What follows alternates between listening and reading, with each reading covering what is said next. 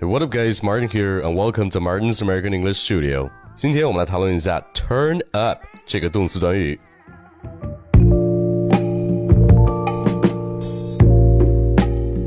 那说起 turn up，你可能知道它是表示把音量或者是热量调大调高的意思。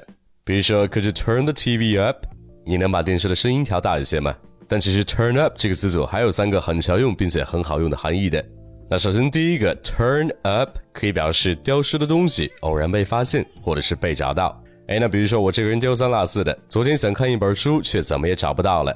哎，然后我妈对我说：“你不找他，他就自己出来了。”那你是不是也经常听到这句话呀？那这句话的英文就可以说：“Don't worry about the book, I'm sure it'll turn up。”那慢速再来一遍：“Don't worry about the book, I'm sure it'll turn up。” And that's why turn up 还可以表示机会的偶然出现。比如说，他仍然在希望有机会出现。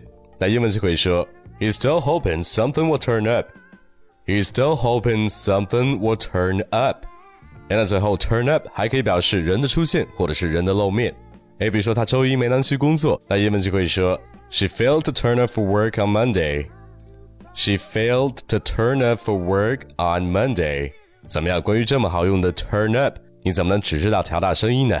那关于 turn up 的以上三个含义，再来重复一下。首先，第一个可以表示丢失的东西偶然被找到、被发现；其次，还可以表示机会的偶然出现；最后，也可以表示人的出现和露面。是不是非常的简单、地道和实用呢？赶紧用起来！那如果你想更有效的改善你的发音，提高你的听力，并且与此同时学习更多地道美语，那我的生活美语听力声音班就是最适合你的课程。赶紧来关注一下微信公众号“马丁柳美语工作室”，来了解一下课程的详情吧。Alright, that's it. Thanks for listening. Until next time, love you guys. Peace.